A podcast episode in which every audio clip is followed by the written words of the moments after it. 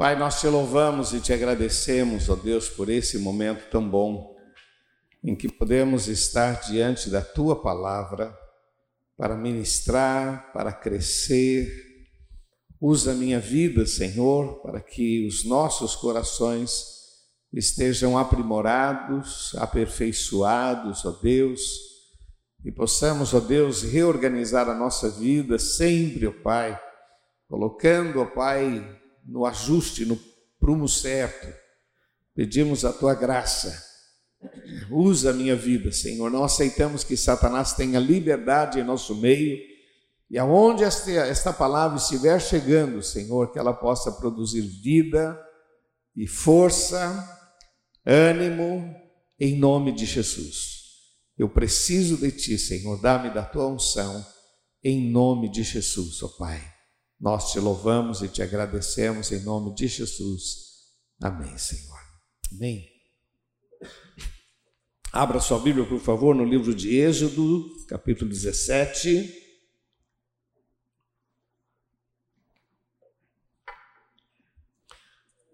Olha, pregar olhando só para o rosto de vocês não é fácil, viu? Falta ver o, os lábios, né? A reação. Para todo mundo Acho que eu vou começar a servir uma máscara com um sorriso. Daí a gente fica ali na. Fica vendo o pessoal que está assim, tá, tá, é estranho, viu? é estranho, mas a benção. Isso vai passar em nome de Jesus. Tem que orar por uma, uma vacina aí, uma vacina boa, em nome de Jesus, que venha trazer solução para a gente. Mas enquanto não vem, nós estamos nos aprimorando, amém? Essas lives, quando nós começamos, foi um grande desafio e hoje tem sido uma fonte de alimento diário, de força para muitos, e nós louvamos a Deus por isso. Êxodo capítulo 17, verso 5 diz assim: Então disse o Senhor a Moisés: Passa diante do povo e toma contigo alguns dos anciãos de Israel, e toma na tua mão a tua vara ah, que feriste o rio e vai.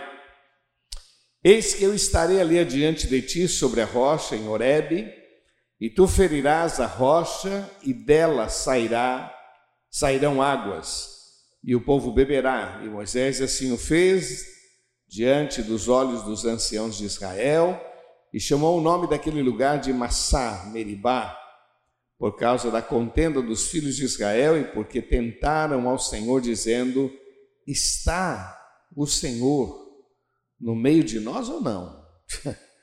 Me pergunta tola. Está o Senhor no meio de nós ou não? Hum.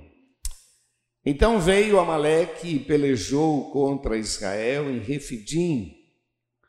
Pelo que disse Moisés a Josué: escolhe-nos homens, sai, peleja contra Amaleque, porque amanhã eu estarei sobre o cume do monte, e a vara de Deus estará na minha mão.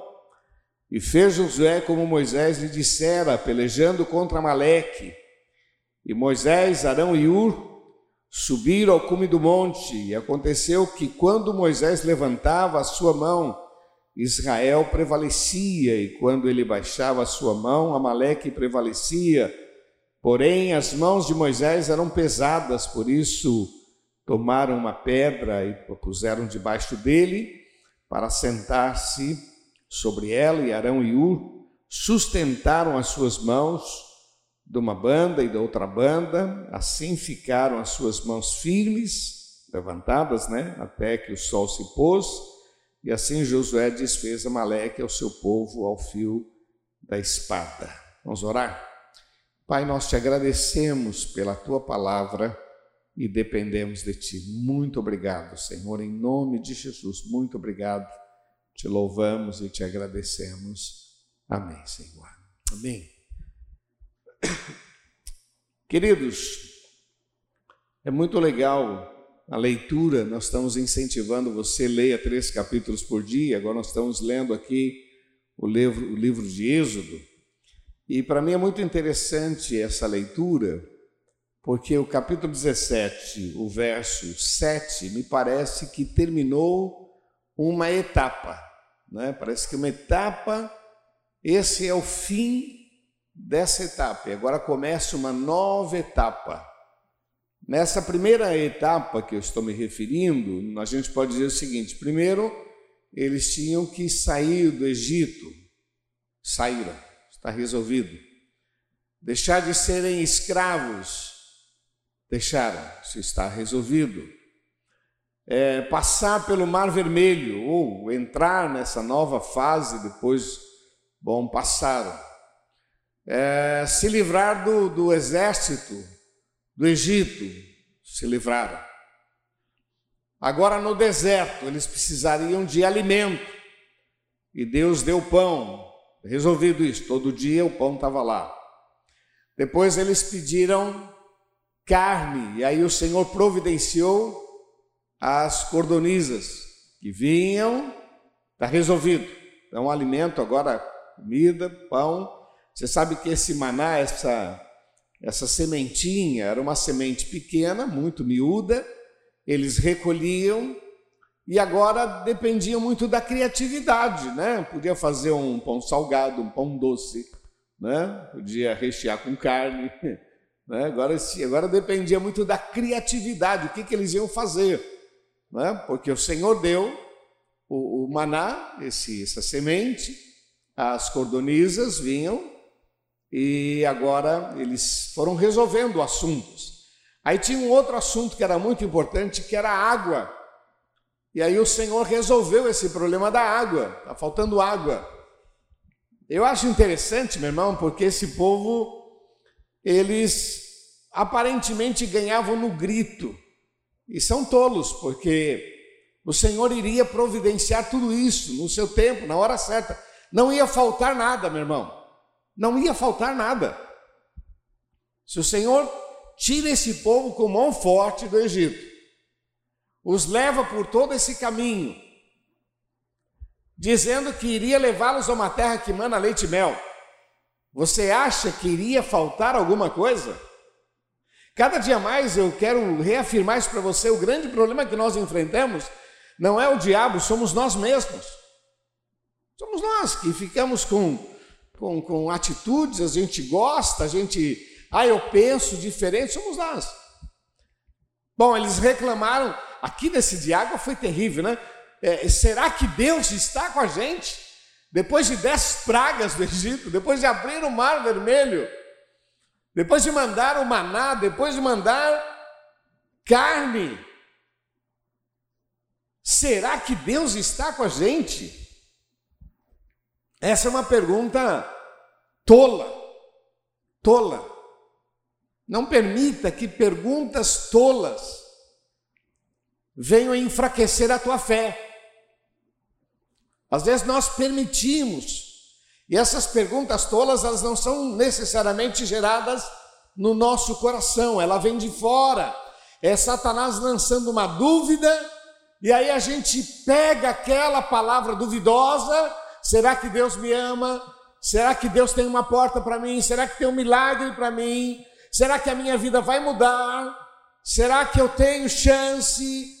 Será que realmente aquilo que o pastor tem dito que Deus tem um novo tempo, será que isso vai acontecer sobre a minha vida? Tem hora que você vai ter que dizer para você mesmo: está repreendido em nome de Jesus. Sai todo esse questionamento: será que Deus está conosco? Que pergunta tola. Fala para quem está do seu, lado, do seu lado, cuidado com você. Fala para ele, cuidado com você. É muito sério isso, meu irmão, porque às vezes a gente se dá a liberdade de ficar chateado, de ficar aborrecido. E a gente consegue ver. Você viu? Você viu que não me cumprimentou? Você viu que não olhou para mim? Você viu? Você viu? E aí o outro rapaz não tinha visto, não, mas agora estou vendo também. E aí começa os dois ver. Pode até ver uma verdade, mas a, a pergunta é: Está ajudando alguma coisa a ver essa verdade? Está ajudando alguma coisa em ver isso? Não, só está te aborrecendo. Só está enfraquecendo a tua fé. Você viu? Você viu? O melhor bife foi para ele. Você viu? É sempre assim. O menorzinho é meu. Você viu? Isso, onde tem muitos filhos é um problema, né? Porque é quem. É, eu tive o privilégio né, de ter dois, um menino e uma menina. Então eu sempre dizia: você é a filha que eu mais amo, e você é o filho que eu mais amo. Acabou o problema. Não é? Lógico, na prática eles achavam que um amava mais o outro, e sempre teve. Isso é coisa natural de filhos, né? Eu, eu, eu na minha infância, eu achava que eu era adotado. Eu tinha certeza que eu era adotado, que eu não parecia com ninguém, que eu, por isso que eu apanhava mais, porque eu, sabe, eu era tão bonzinho, tão quietinho, mas eu apanhava pra caramba. Mas levava cada cascudo, castigo, meu Deus. Meu Deus, já contei isso para vocês, mas teve uma época que eu apanhei todos os dias. Foi uma época, eu me lembro disso. Não fazia nada e apanhava todo dia. Todo dia. Minha mãe está assistindo, né? Graças a Deus não está aqui, está assistindo. Né? Todo dia. E como eu, como eu apanhava todo dia, então eu apanhava um dia da minha mãe e um dia do meu pai. Quando era da mãe, até que era suave. Quando era do pai, aí a coisa era. Então era mão pesada, né? Mas eu era muito bonzinho, não fazia nada. Então tinha consciência, eu sou adotado, sou adotado. E às vezes a gente carrega essas coisas. Isso faz o um mal para o nosso coração. Tem hora, meu irmão, que a gente se dá a liberdade de algumas minhocas entrar no coração da gente. Por isso que o texto diz: tudo que é bom, tudo que é puro, tudo que é honesto, nisso pensai, ocupe a tua mente, traga à memória aquilo que dá esperança. Ao invés de olhar o que está acontecendo na vida do outro, peça a Deus graça para você administrar o que você tem. O dinheiro que você tem há de se tornar uma grande bênção na tua vida. Os filhos que você tem, muito bem dirigido, bem colocado, estabelecendo limites, esses filhos ainda vão te dar muita alegria. Um casamento, um relacionamento em que você entende quem você é, e você não precisa se autoafirmar, é, impondo, mas você sabe quem você é, e você entrega tudo nas mãos do Senhor, meu irmão teu casamento vai ser uma grande bênção. E o mais interessante, o importante, eu fiz um casamento essa semana, eu disse, o mais importante não é o início, mas é o é o fim. Quando começa no relacionamento, você começa aí meio querendo impor quem é, como ah, papai, fica aquela briguinha boba, aquela coisa, aquele ressentimento, depois fica aborrecido, dorme emburrado. Sabe o que significa a palavra emburrado, né? Emburrado é estado de burro. Né? Então tem, já fica emburrado, aquele cara. Aí lá na frente você fala, meu Deus, quanto tempo perdido, poderia ter aproveitado melhor, poderia ter sorrido mais, poderia ter feito coisas melhores. Aquilo que Deus tem posto na tua mão, meu irmão, aprenda a celebrar. Celebre a Deus pelo teu emprego, celebre a Deus pelo teu dinheiro, celebre a Deus pela tua família, celebre a Deus, curta e se prepare para viver coisas maiores na tua vida em nome de Jesus. Amém? Aqui termina um ciclo. Um outro problema resolvido era o calor do dia, então o Senhor colocou uma nuvem. Outro problema a ser resolvido era as noites frias, e Deus resolveu esse problema, colocou uma coluna de fogo. Então, tudo que era necessário, o Senhor foi resolvendo. Depois desse ciclo, aonde eles não eram mais escravos, aonde eles não estavam mais no Egito, aonde eles passaram pelo mar e o exército do Egito foi vencido, ali encerrou, acabou. Olha, vocês não têm, quebrou o elo, quebrou o vínculo Egito, nunca mais, passou. Agora é uma nova vida, é um novo ciclo. E quando vem a água, para mim, aqui termina um ciclo. Eu queria que você entendesse que a vida com Deus, eu não posso afirmar, mas eu quero dizer para você que existem fases e ciclos na nossa vida. tempos em que o Senhor ele tem planos. Nesse período que você possa estar passando por uma crise, por uma dificuldade, há um tempo. Eu quero que você entenda, meu irmão, esse tempo vai acabar em nome de Jesus. Jó, Jó passou por um tempo, foi um período. Ele não ficou provado o resto da vida, foi um tempo. Foi um tempo. O povo de Israel passou no Egito um tempo. Passou no, no deserto um tempo. Tudo tem um tempo, tem um, um período. E nesse período nós temos que aprender, amadurecer, crescer, avançar. É um tempo. José passa um tempo na casa de Potifar, depois ele passa um tempo na prisão, depois ele passa um tempo como governador do Egito. É um tempo, meu irmão. Eu quero que você compreenda que às vezes a gente fica abatido e diz: Deus, como pode? Eu não aguento mais. Meu irmão, faça o que é certo, aprenda a viver, santifique a tua vida, porque é um tempo. E esse tempo tem momento para acabar. E quando acabar, você precisa estar qualificado para o novo tempo. Meu irmão, não seria legal sair do Egito e agora não ter inimigo pela frente? Sair, agora eu deixei de ser escravo, e agora eu vou para a terra prometida, e agora não tenho problema nenhum. Não, você nasceu para ser cabeça e não cauda. E quem é cabeça tem que aprender a enfrentar desafios. Quem nasceu para ser líder, quem nasceu, quem foi salvo para estar por cima e não por baixo, vai ter que aprender a enfrentar desafios. E aí vem uma outra fase que é Amaleque. Surge um inimigo na frente. Eu não quero inimigo, eu não quero problema.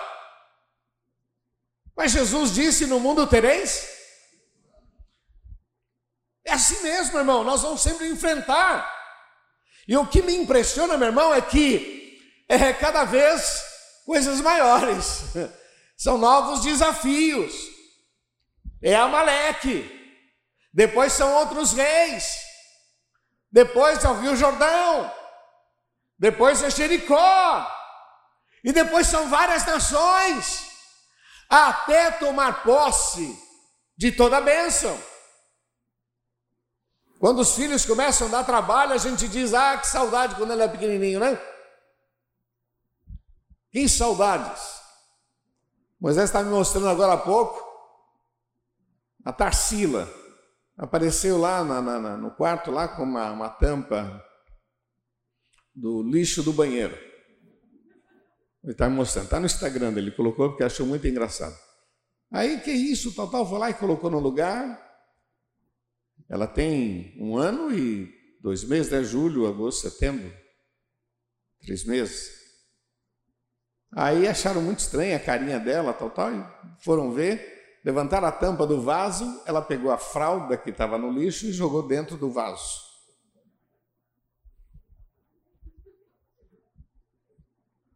Hoje dá para dar risada, né? Aí quando chega na adolescência, começa com temperamento. Ai, que saudades. Quando era pequenininho, só jogava fralda no, no, no, no não é? Só jogava fralda no vaso. Depois vai crescer, vai ter que enfrentar, tal, tal. Ai, que saudades. Até dar alegria, meu irmão, às vezes dá um trabalho Mas a vida é assim, são fases. Ah, como foi bom quando eu aceitei a Jesus, tudo dava certo. Então, agora você precisa avançar, você precisa crescer. Parece que eu oro e Deus não me responde. Não, não, não, não. Você está crescendo. São novas experiências, são novos desafios. Mas eu estou orando há tanto tempo e a porta não se abriu. Continue. Eu quero dar aqui para você quatro questões importantes que não podem faltar na vida de um crente, daquele que quer viver um novo tempo, né? Eu quero dar aqui quatro questões, mas eu queria terminar esse pensamento. Olha, nós estamos vivendo há uma fase e a gente vai vencendo esta fase. E agora vamos partir para outra fase. Quando terminar essa pandemia, você está preparado para viver um novo tempo? Ou não vê a hora de terminar essa pandemia para tirar a máscara, para viver a mesma vida, ou não? Eu considero, meu irmão, que nós estamos sendo preparados para um novo tempo. Um novo tempo como cristãos. A gente pede a Deus um avivamento, Senhor, traz um avivamento. Meu irmão, nós tínhamos a TV Seara. A TV Seara ela estava condicionada à nossa região. Aí paramos com a TV Seara e mudamos a TV Seara para o YouTube. Alguém perguntou lá no, no, numa das lives: a TV Seara acabou? E outro respondeu: acabou. Não, não acabou. Está no YouTube. E agora, quando a gente fala de Jesus, meu irmão, são pessoas de várias partes do mundo recebendo a palavra de Deus. São várias pessoas do nosso país. Olha, Rondônia, Pará, Goiás. A gente vai olhar no final, depois você, quando você puder, na, na, nas lives, depois pega os comentários e dá uma, uma olhadinha ali. Você vai ver pessoas de vários lugares, Vale do Ribeira. Bom, pessoal da Praia Grande faz questão. Praia Grande, Praia Grande, Praia Grande, Praia Grande, e Guarujá, Guarujá, Guarujá. E é legal isso, porque quem está longe não sabe o que é isso. Mas pessoas, meu irmão, nós estamos vivendo um novo tempo já. O evangelho está entrando em lares. Aqui no norte, eu sei que existe um grupo de pessoas assistindo, não se manifestam, mas eu sei por causa de parentes que contam. Não se manifestam, você não sabe, você não vê, mas estão recebendo a palavra de Deus e sendo alcançados. A pergunta é: quando você tirar a máscara, você vai viver a mesma vida? Ou você está pronto para viver um novo momento com o teu Senhor?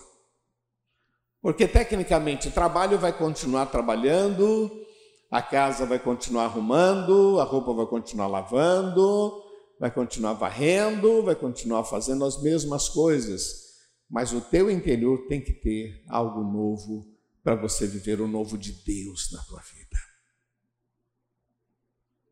É uma nova fase. E aí surge Amaleque. Amaleque se levanta, e vamos lembrar, meu irmão, que eles não eram guerreiros. O povo de Israel não estava preparado para lutar, não eram guerreiros, eles eram escravos. Tinham cabeça de escravo não eram guerreiros, não eram homens de estratégia. O melhorzinho ali era Moisés. Mas não eram homens, nem Josué era um homem de estratégia, homem preparado para a batalha. Não eram guerreiros, não tinha estratégia. Agora todo mundo pegando espada e partindo para cima. E no final dessa história, que acho muito interessante, no versículo 15, Moisés disse: edificou um altar e chamou o seu nome, o Senhor é a nossa bandeira. Vamos falar juntos?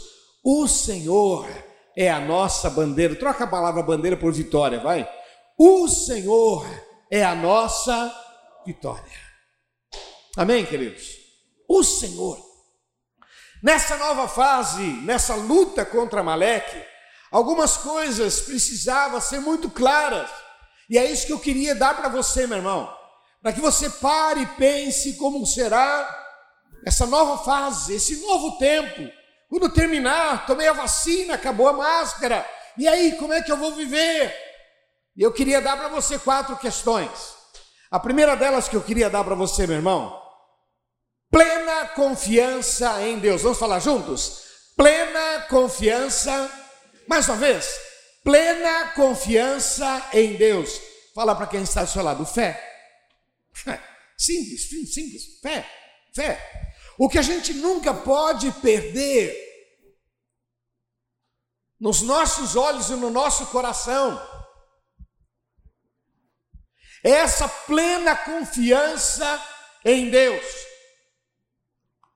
Eu estava assistindo a Globo e lá começava assim: morreram, começa sempre assim: morreram 120 mil, 130 mil.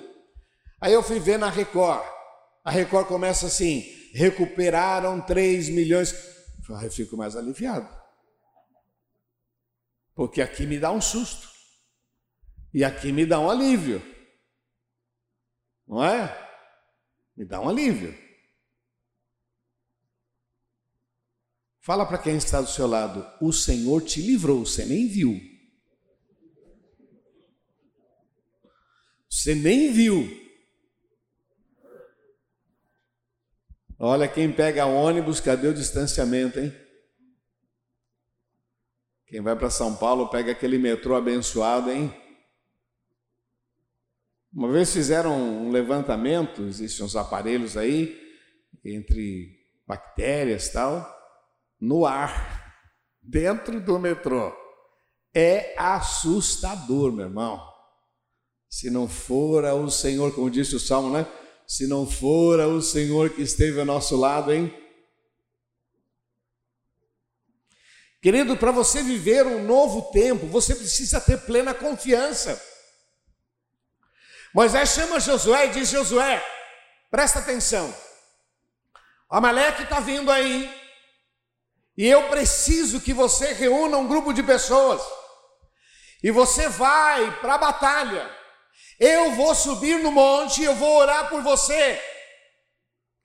A vara que, que eu bati na rocha, que abriu o mar vermelho, a vara vai estar comigo. Eu vou estar orando por você. E você vai para a batalha e você vai ter vitória. E o que, que Josué fez? Vou. Certo plena confiança. Uma das coisas que destaca na história de Pedro quando andou sobre as águas é que quando eles estavam naquela tempestade e pensando que o barco iria virar, e Jesus aparece andando sobre as águas, todo mundo se assusta, é um fantasma, e Jesus disse: Não, não, não é um fantasma, sou eu. Uma coisa interessante, Pedro identificou: é o Senhor. E ele disse: Senhor, se és tu mesmo, me permita ir. E o Senhor disse: O que, que ele disse? Vem, só isso, vem. E o que, que Pedro fez? Foi plena confiança. Meu irmão, ou nós somos cristãos de verdade, ou a gente é um cristão de mentira. Sabe aquela coisa que a gente transformou a vida cristã numa religião? Olha o que Jesus disse para os seus discípulos: Eu sou a videira, vocês são as varas. Agora, se vós estiverdes em mim e as minhas palavras estiverem em vós, se vocês confiarem na minha palavra, se vocês tomarem posse da minha palavra, pedireis tudo o que quiserdes e vos será feito. Plena confiança. Plena confiança. Meu irmão, eu quero viver um novo tempo. E a gente há de convir, meu irmão, que nós estamos passando por essa pandemia. Usando álcool em gel, máscara, estamos fazendo distanciamento, olha, até 60 se preserve, então nós estamos nos preservando. Mais uma vez eu quero pedir perdão para vocês, que logo depois eu acabo saindo. Não é do meu agrado, mas é uma questão de obediência. Nós estamos fazendo aquilo que está ao nosso alcance. Mas a nossa plena confiança está em Deus. Porque a gente pega dinheiro todo dia. Eu já contei isso para vocês, fui pagar um camarada e eu brinquei com ele, ó, tem, tem corona, você quer? E ele disse, eu, eu preciso. Não dá para... Então, então pega o dinheiro aí agora. Eu brinquei com ele, então pega, então pega. Meu irmão, nós estamos sujeitos isso a pegar, se não for o Senhor, se não for a graça, se não for a misericórdia. E se pegar, e se pegar, eu continuo confiando nele, continuo dependendo dele. A questão não é se eu vou pegar ou não, a questão é onde está o teu coração. Porque depois de um ciclo virá um outro ciclo. Depois de um período em que nós somos protegidos, preparados, virão outros inimigos, virão outros inimigos. E não importa a quantidade de situações que venham, o nosso coração precisa estar confiando no Senhor. O Senhor é a nossa bandeira, o Senhor é a nossa vitória, o Senhor é o Deus da nossa provisão. Plena Confiança.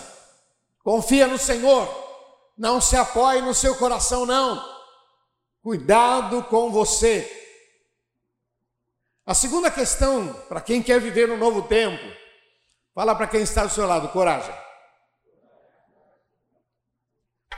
Coragem, coragem, isso para mim é muito importante. Coragem, coragem. Eu considero que uma das marcas do cristão é a coragem. Coragem de levantar a mão, coragem de confessar que Jesus Cristo é o Senhor.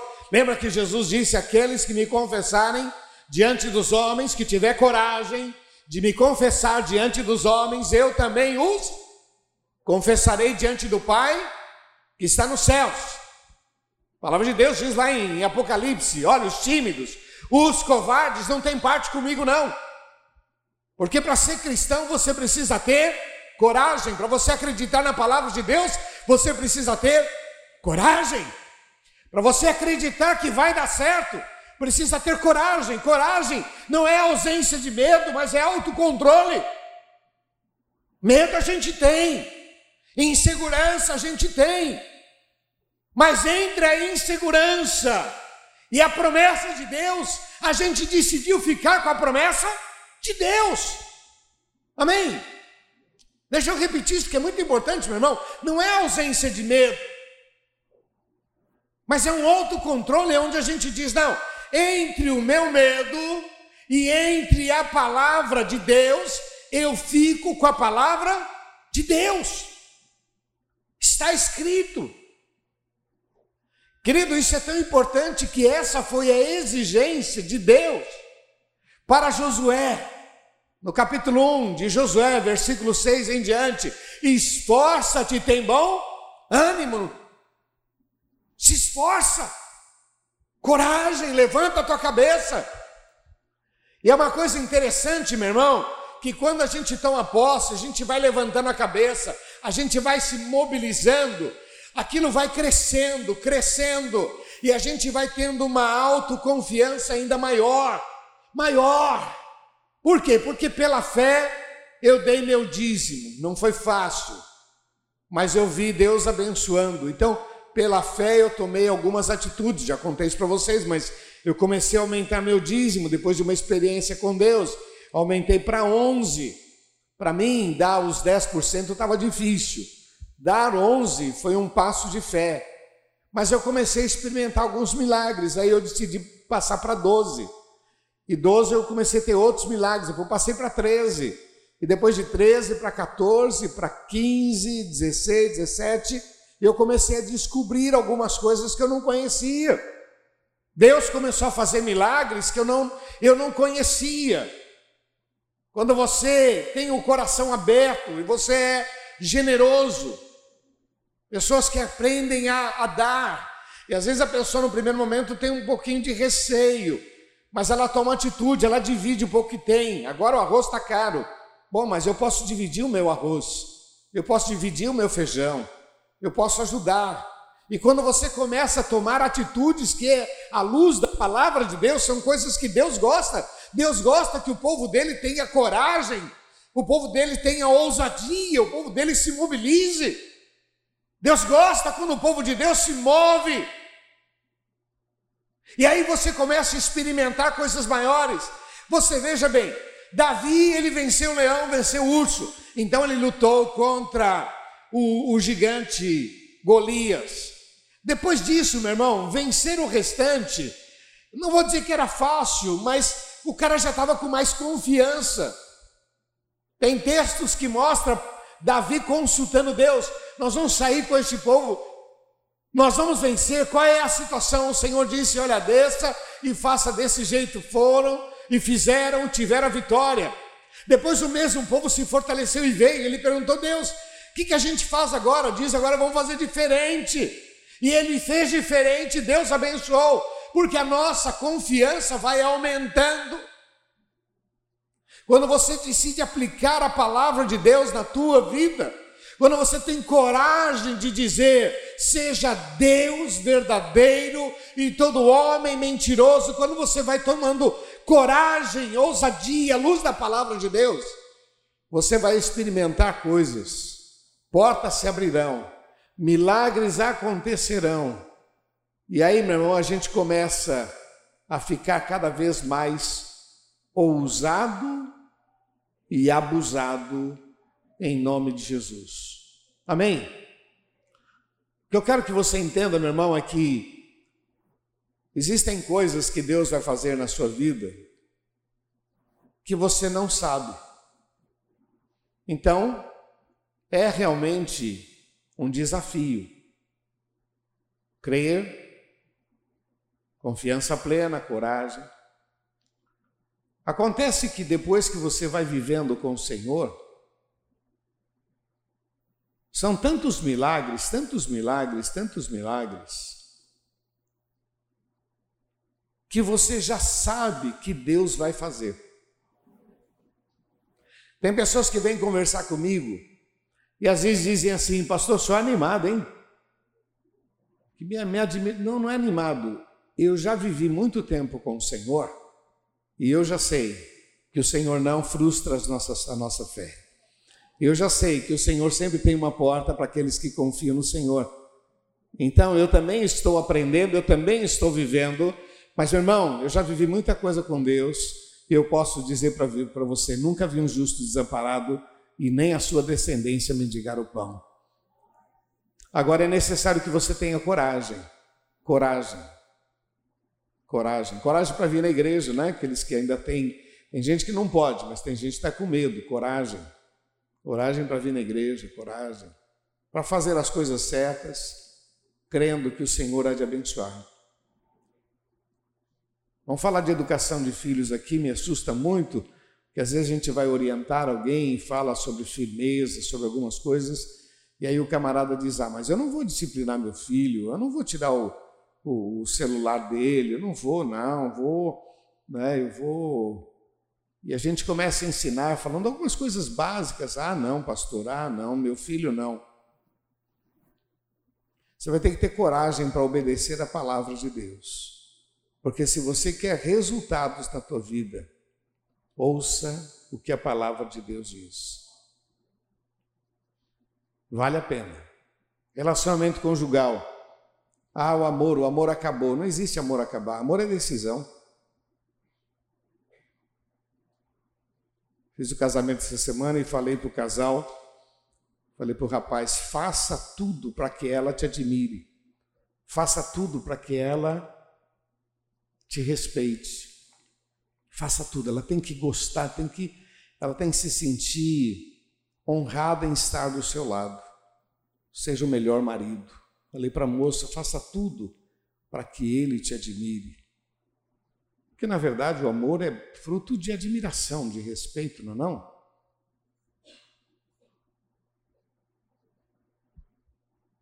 Quem apaga a chama do nosso coração é Satanás. Porque a gente decide. E quando a gente decide, meu irmão, a gente decide amar animal. Tem gente que diz assim: nunca gostei de cachorro, mas quando ganha um, acaba gostando. Nunca gostei de gato. Mas depois acaba. Eu não tenho gato, não tenho cachorro em casa, mas já tive. Quando era garoto, eu passava pela rua, ficava com dó dos cachorrinhos, levava os cachorros para casa, levava gato para casa. Tinha uma competição na igreja que quem ganhasse ia ganhar um coelho. Quem ganhou o coelho? Eu ganhei o coelho. Levei o coelho para casa. Tinha um galo em casa. Nós não comemos coelho. Tinha um galo. A gente decide amar. A gente faz. Mas a gente precisa ter coragem. Seja Deus verdadeiro sobre as nossas vidas. A outra questão que eu queria dar para você, quando eu disse coragem aqui, porque eu vejo Moisés dizendo: olha, escolhe homens, sai e peleja.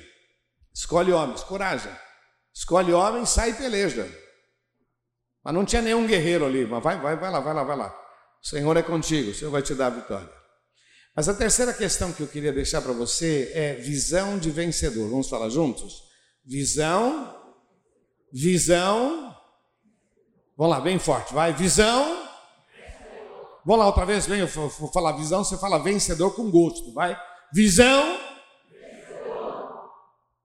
Imagina Moisés dizendo, ô Josué, você vai, eu Vou ficar lá no monte, lá em cima, longe do inimigo. Eu vou estar tá lá, eu estou orando por você, viu? tá bom? Eu estou orando e você vai. Josué disse: Ok, visão de vencedor. Dá para você imaginar, meu irmão, que em todos os anos daquele povo, foi a primeira vez que eles enfrentaram com espada na mão o inimigo. Nunca tinham feito isso. Quem os defendia era o exército do Egito. Eles eram escravos, eles não saíam para a batalha. Não sabiam o que era isso. Eu acho interessante, meu irmão, porque a vida cristã exige muito da gente, de coisas que a gente não sabe fazer. Eu não sei como vencer. Eu não sei como lutar. Lembra que Davi, quando colocaram a armadura, eu não sei lutar com essa armadura. Eu não sei. Eu vou do jeito que eu sei. Eu vou lá e, sei lá, Deus vai me dar uma estratégia. Aí teve a ideia daquela pedra, pegar a funda, girar, atirar e acertar na testa do cara. Mas assim, eu não sei. Você que é recém-casado, Hoje tem muito livro, tem Bíblia, tem muita coisa boa para você ler. Mas olha, talvez você diga, mas eu não sei. Não importa, fala com Deus. Mas tenha visão de vencedor. Tenha visão. Entrei nesse casamento, eu vou até que a morte nos separe em nome de Jesus. Visão de vencedor olhando para os filhos e dizendo: Meu filho ainda vai refletir a glória de Deus. É você profetizando sobre eles. É você olhando para o teu casamento e dizendo: Deus, dá-me graça para que muitos ainda sejam abençoados pelo meu testemunho, pelo testemunho da minha esposa. É você olhando para o seu dinheiro e dizendo: Deus, meu dinheiro está curto, eu não sei como fazer, mas põe as tuas mãos, visão de vencedor. Eu não posso olhar os problemas e dizer eles vão me vencer. Não, eu tenho um Deus maior sobre a minha vida. Essa foi a visão que Moisés passou para Josué. Josué, vai, vai, você vai enfrentar, e eu vou estar orando por você, e você vai vencer. Como eu vou vencer? Nós não somos um exército, nós somos um bando de ex-escravos. Vai! Porque do Senhor é a batalha, do Senhor é a vitória, o Senhor é a nossa bandeira, o Senhor nos dará graça, o Senhor está sobre as nossas vidas. Pois isso é fantástico, meu irmão. Vamos aplaudir o nosso Deus.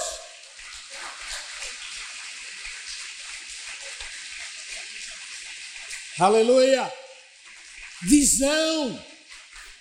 Eu acho muito legal a história de, de Gideão. Deixa eu misturar um pouquinho aqui, porque Gideão convoca o povo, depois de toda a experiência que ele teve, convocou. 32 mil pessoas apareceram, olhando, poxa, a gente vai vencer, nós vamos tirar nós vamos livrar. E Deus diz: é muita gente. Pergunta para eles quem são os covardes, que os covardes vão embora. Meu irmão, 22 mil. Você tem coragem de falar que você é covarde? No geral, a gente não tem coragem. Você é covarde? Não, eu não. E é, mas não vou falar. 22 mil chegaram à conclusão de que a conversa de Gideão não ia dar certo, de que Deus não iria dar a vitória, que Deus não estava com Gideão. Então ele pergunta: olha, quem for covarde, volte atrás. 22 mil, sobraram 10 mil. Aí eu acredito que ele já olhou assim, Deus, 10 mil? E Deus falou, é muito. Deus, não brinca não, Senhor.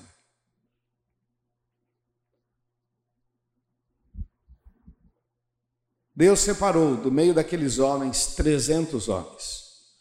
Meu irmão, mas 300 homens com visão de vencedor. Gideão, Gideão estava empolgado, meu irmão. Como é que nós vamos vencer? Não sei o Senhor está sobre as nossas vidas. Como é que vai ser? Eu não sei. Não sei, mas eu sei que maior é o Senhor sobre nós. Nunca esqueça, meu irmão, que o nosso segredo é o Senhor. Que a nossa vitória é o Senhor. Que a nossa cura é o Senhor. Que a nossa provisão é o Senhor. Nunca esqueça, Jesus é tudo para mim. Ele é o tesouro que eu tenho guardado em meu peito. Ele é tudo visão de vencedor. Vai lá, Josué. Você vai enfrentar, eu vou orar por você. Eu só preciso que você tenha essa visão. Que você não vá com dúvida. Que você vá certo da vitória. Você vai lutar, você vai lutar, mas o Senhor te dará a vitória. Há um tempo, há uma maneira, mas você vai e a vitória vai vir. E o mais gostoso, meu irmão, quando a gente lê o texto, é que enquanto Moisés mantinha suas mãos levantadas, Josué prevalecia, quando baixava as suas mãos, depois o Senhor disse para Moisés: Moisés, escreve e conta isso para Josué, para que Josué não pense que foi ele que venceu, mas foi a mão do Senhor que estava sobre eles. Escreve. Mas a gente precisa falar para alguém, né? o, o, a esposa falar para o marido, né? Ô bem, você está bem financeiramente? Eu orei por você, viu, queridão? Eu estava, eu trabalhei também, eu estava junto. Deixa eu te falar uma coisa que Deus falou, Moisés, escreve e conta isso para Josué. Mas Josué foi porque tinha visão. E uma das coisas que eu acho lindo, meu irmão, que é muito gostoso, a gente precisa, à luz da palavra de Deus, aperfeiçoar a nossa maneira de ver, os nossos olhos. Nele nós somos mais do que vencedores. Vamos repetir juntos? Nele nós somos mais do que vencedores. Você crê nisso? Você crê nisso mesmo? Então, olha, o choro pode durar uma noite, mas a alegria vem. E vem pela manhã, e vem, e vem, e vem, e vem, você vai ainda olhar para trás e vai dizer: valeu a pena confiar no Senhor, mas a questão é a visão, a visão, visão de vencedor, visão, a coisa vai passar, Deus vai fazer um milagre, não sei como, não sei quando, Deus, Deus, Deus, Ele é o nosso segredo, Ele é a nossa justiça, Ele é Deus, visão, visão, visão. Tem que olhar com outros olhos. Jesus disse para os seus discípulos, João capítulo 4: Vocês dizem que falta ainda quatro meses para a colheita, eu digo que os campos estão brancos, abra os vossos olhos e vejam. Eliseu disse: Senhor, abre os olhos desse moço, para que ele veja um exército ao nosso lado. Olha, meu irmão, com toda, me perdoe a brincadeira, mas a gente dá muito trabalho para Deus, não é verdade? Muito trabalho para Deus. E você nem está vendo quantos anjos te servem, cuidam, preservam, te livram do mal. Por isso que é importante a comunhão com Deus. Porque a tua comunhão com Deus vai te, vai te colocar, é, eu vou, vou colocar assim, vai te colocar numa redoma. Mas não uma redoma, é porque a Bíblia diz que o anjo do Senhor acampa-se ao nosso redor. Então nós estamos debaixo de uma proteção especial. Você crê nisso? Então viva isso, visão.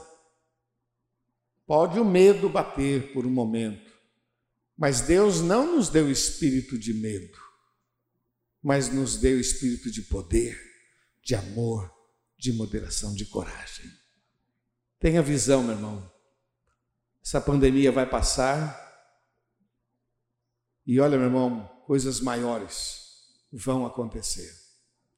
Você não tem visto, mas já tem acontecido. Agora nas lives eu quero sempre anunciar lá três produtos, porque começaram a aparecer tantos irmãos, é os ovos dos irmãos lá, é a caneca do outro, né? É o cupcake da outra. Então, eu fui, agora eu, cada, cada live eu vou colocar uns três lá. Se você quiser, põe lá, depois a gente vai anunciando para que você seja abençoado em nome de Jesus. Meu irmão, no meio dessa pandemia, tem gente fazendo máscara, tem gente ganhando dinheiro, tem gente fazendo bolinho, tem gente fazendo empadas, tem gente avançando, tem gente avançando. Tem um irmão aqui na igreja dizendo, disse para mim, disse para o pastor Luiz também, ele disse: Olha, no meio disso, minha empresa está crescendo e o mais gostoso, os meus funcionários estão aceitando a Jesus como Senhor e Salvador coisa está avançando, estou vendo Deus abençoando. Oh, louvado seja o nome do Senhor. É um novo tempo para a tua família. Teus filhos, você não está vendo, mas teus filhos estão aprendendo sobre fé com você. Os teus filhos estão aprendendo sobre temor a Deus com você. Porque na pandemia você está buscando mais, eles estão vendo. Na pandemia você está lendo mais a Bíblia, eles estão vendo. E quando vierem as tempestades deles, eles vão lembrar: meu pai, minha mãe, quando veio a crise, eles oraram, eles buscaram a Deus. Eu vou fazer o mesmo. E os seus filhos são como uma flecha na mão do valente, eles vão mais longe e serão muito melhores do que você. Está na Bíblia. E a última questão que eu queria deixar para você é uma mistura de coisas, né? Obediência, ação, obediência, ação, iniciativa. Mas a, a frase que mais está no meu coração é disposição para obedecer e obedecer com alegria. Então, a última questão que eu queria dar para você é essa. Em suma, obediência tá bom? Mas dentro da obediência eu queria colocar assim: ação, iniciativa, obedecer com alegria. Me lembro que eu era garoto, às vezes eu, meu pai falava alguma coisa, eu não entendia, vai pegar tal coisa, mas para quê? Vai pegar tal coisa, mas por quê? E ele terminava assim dizendo: vai pela fé.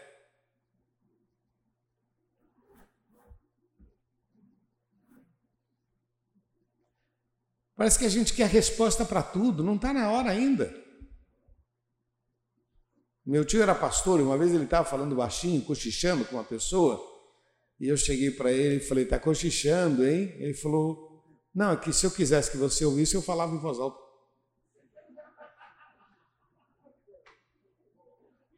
Como diziam os antigos, podia, podia dormir sem essa, né?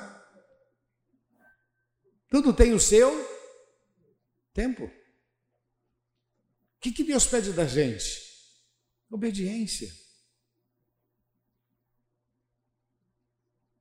Meu irmão, é louvar a Deus quando não tem motivos para louvar.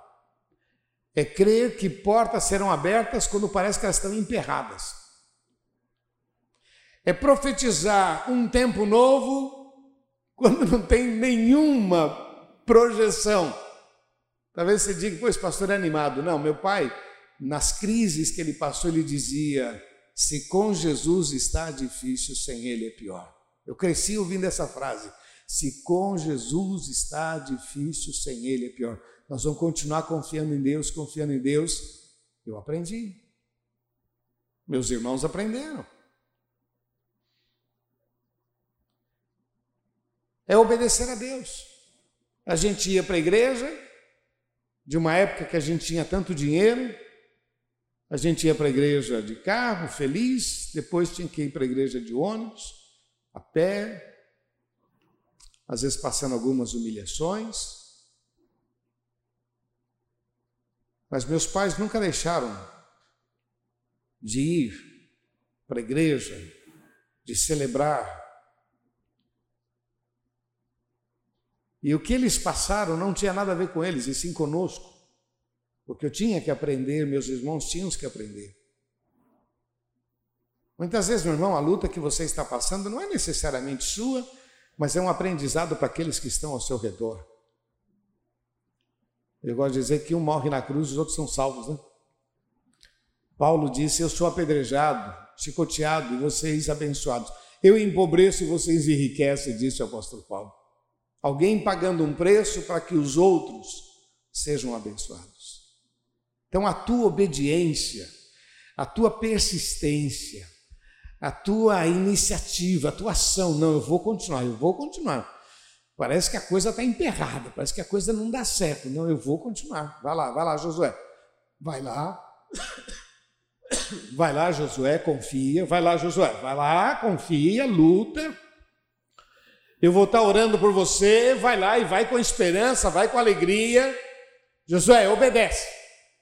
Mas o que, que a gente, como é que nós vamos fazer? Não, não, vai lá, vai lá, vai lá, vai lá.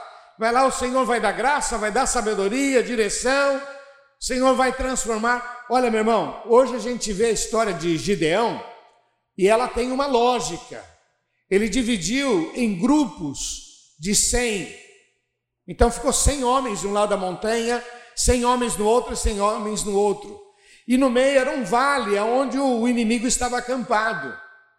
Então, quando ele gritou, uma espada por Gideão, uma espada pelo Senhor, outra por Gideão, e todos quebraram os seus cântaros. Isso estrategicamente falando, porque eles quebraram, tinha uma, uma tocha lá dentro. Então, em cima na montanha, de repente, você sabe que elemento surpresa é fantástico, né? É que nem você dá um susto. Pum!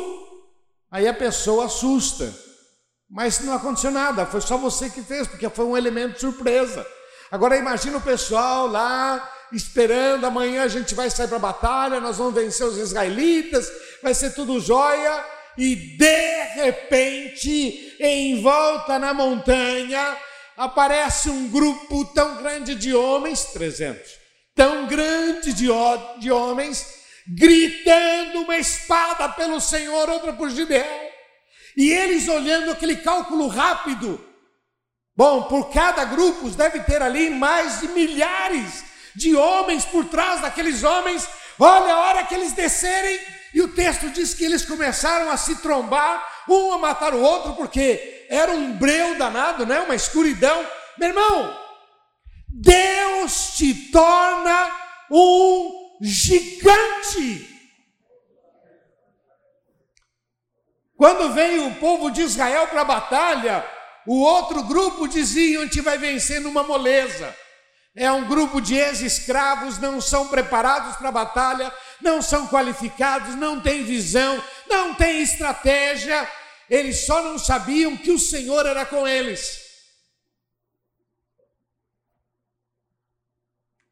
Olha, vamos falar a verdade, meu irmão, só Deus, para tirar um cara da prisão, levar diante de Faraó e Faraó falar: Gostei desse cara.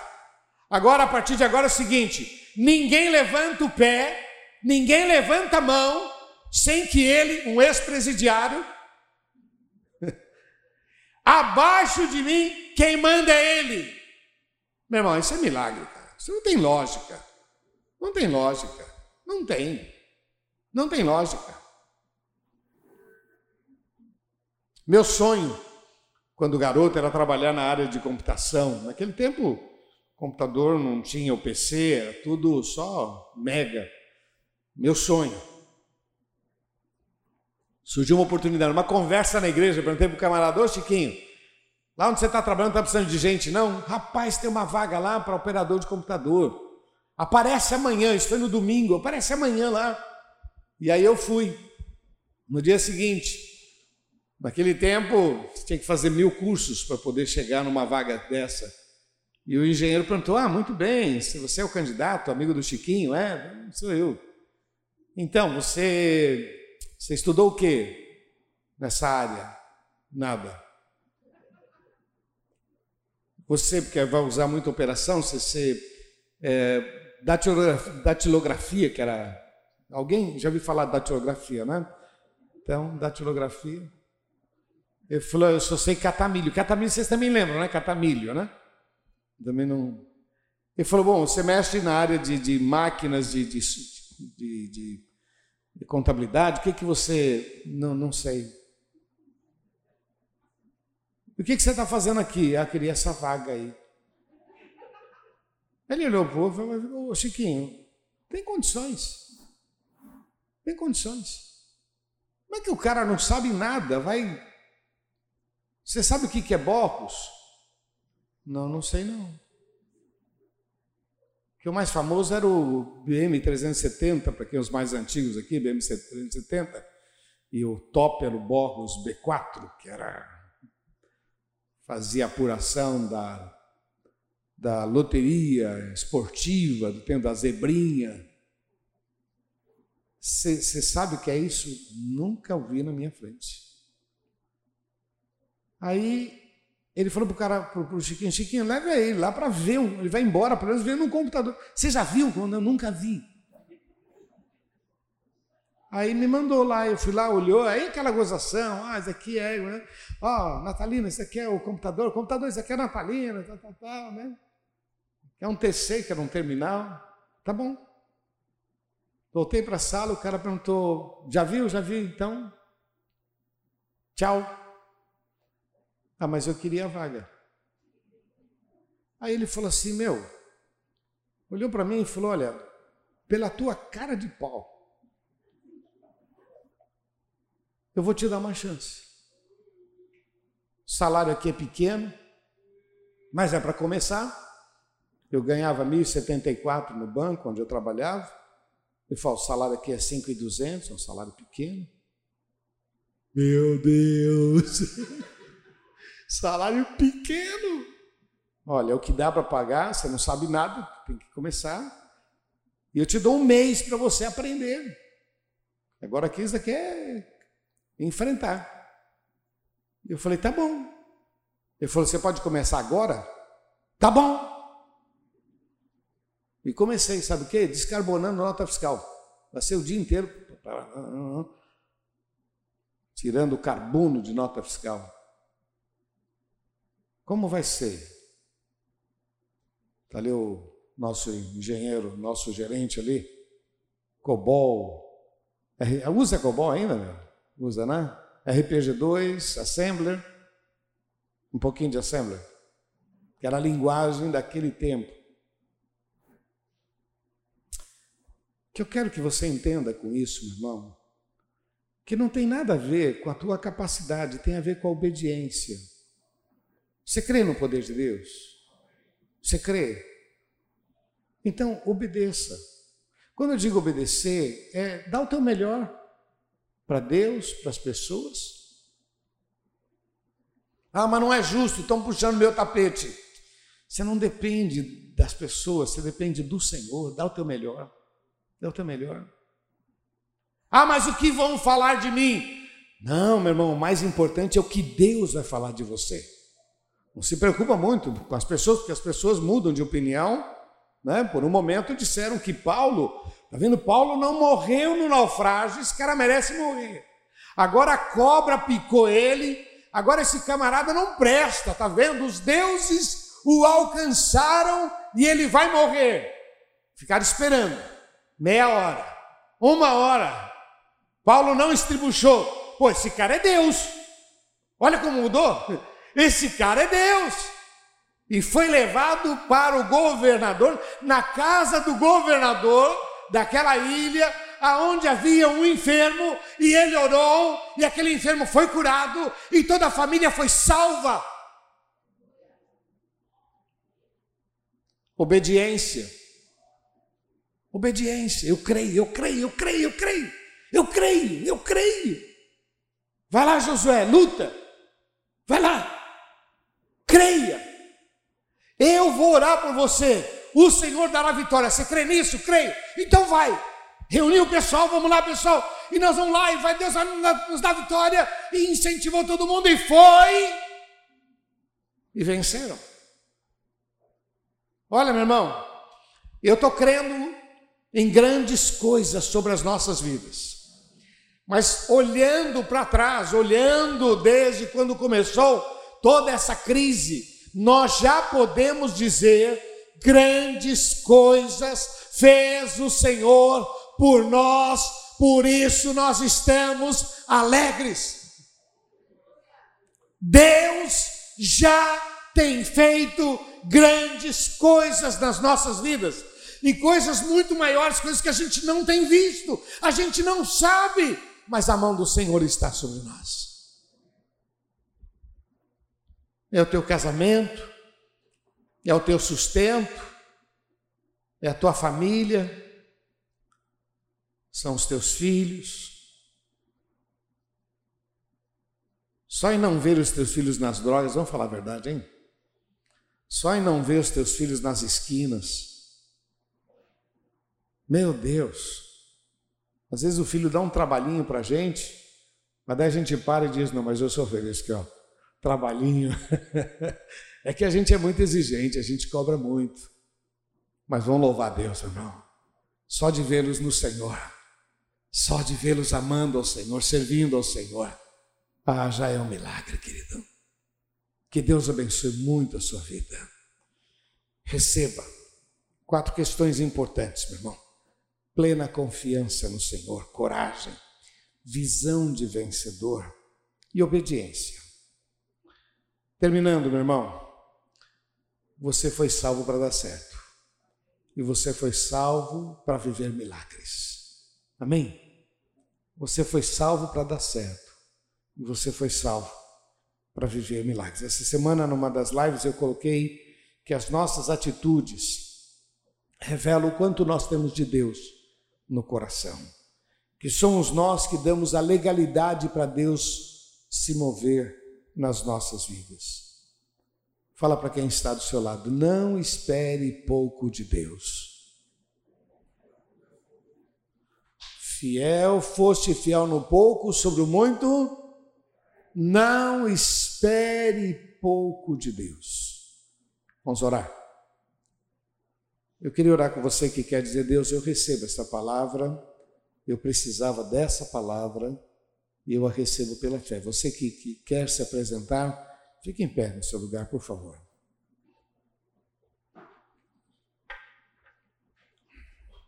Aleluia. Você que está em casa também, quer se apresentar diante do Senhor, vai ficando em pé no seu lugar, dizendo: Deus, eu recebo. Feche teus olhos. Pai, nós te louvamos e te agradecemos, ó Deus, pela tua palavra. Muito obrigado, Senhor, por essa oportunidade. Senhor, aquilo que eu falei demais, me perdoa. E aquilo que eu deixei de falar, Senhor, estende as tuas mãos. Mas eu quero ver esse povo forte, cheio de histórias para contar. Oh Deus, tu és um Deus maravilhoso, Senhor. Tu és um Deus de vitória, um Deus de milagres, oh Deus. Quando termina um ciclo, começa outro, Pai. Em cada momento, a tua mão nunca nos abandona. O Senhor nunca nos deixa sozinho. Muito obrigado. Confirma, Senhor, este, esta palavra com sinais e prodígios, com milagres sobre cada vida. Estende as tuas mãos, ó Pai, em nome de Jesus. Repete uma oração comigo, diga Senhor Jesus. Bem forte, você que, você que está em casa, você que está aqui também, bem forte, diga Senhor Jesus. Eu creio na tua palavra e eu recebo a palavra, a direção, a força, a visão, em nome de Jesus. Cumpra em mim a tua vontade.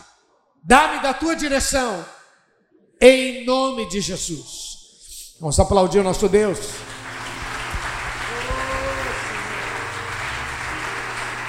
Aleluia. Te adoramos, te adoramos, te adoramos. Oh Deus. Oh. Meu alvo é Cristo. Meu alvo é Cristo. Aleluia. Deixa eu só orar com você. Senhor, estende as tuas mãos sobre cada vida. Confirma, Senhor, esta palavra com sinais e prodígios, por favor.